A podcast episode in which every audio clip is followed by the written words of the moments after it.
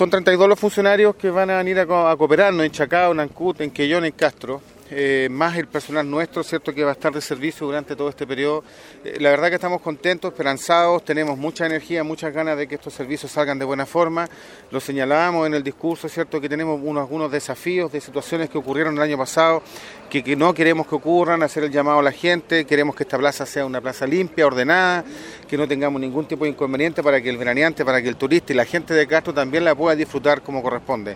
El objetivo también es mantener un sector central limpio y ordenado, ¿cierto? Para el turista, para toda esta gente que viene de afuera.